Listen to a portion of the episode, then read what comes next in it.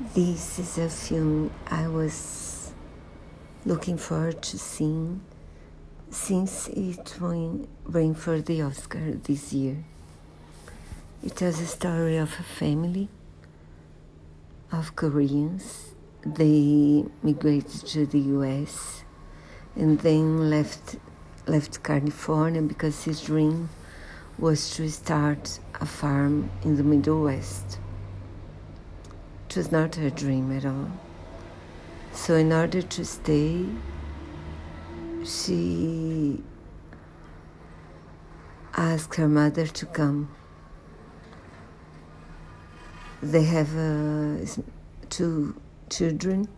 The smallest one is a boy who has a heart problem, which also worries her because She's afraid they're, they're not close to a hospital.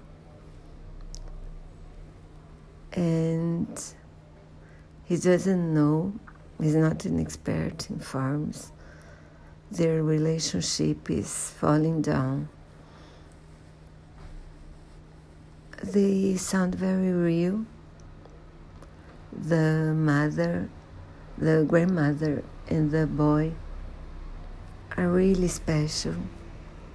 The the songs are beautiful, and the story is moving.